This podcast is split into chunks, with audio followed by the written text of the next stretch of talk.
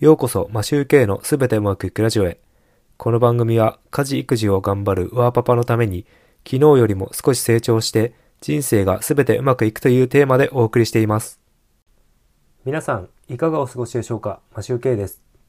今回は突然ですが買ってよかったものを契約してよかったものを紹介します。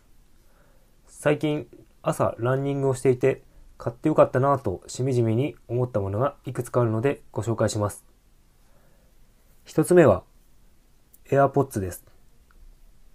何がいいのかというとワイヤレスイヤホンなのでケーブルがない分家事で水仕事をしたり動き回るときに重宝します。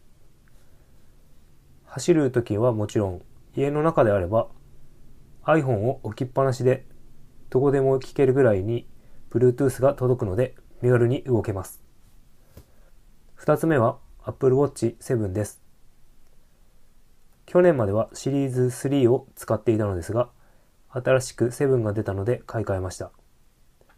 何がいいのかというと、データ取りに重宝しています。そして3と違って画面が大きいので、とても見やすいです。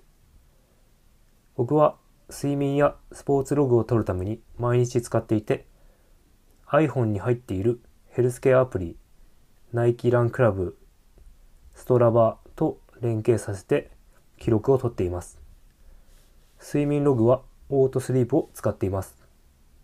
オートスリープは有料のアプリです。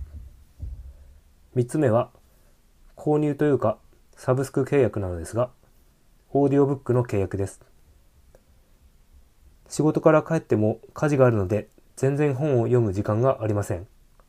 なので通勤時歩いている時本を耳読できるの耳読できるオーディオアプリが役に立っています。普段耳読しているので最近活字を読むのがちょっと億劫になってしまっているのがネックです。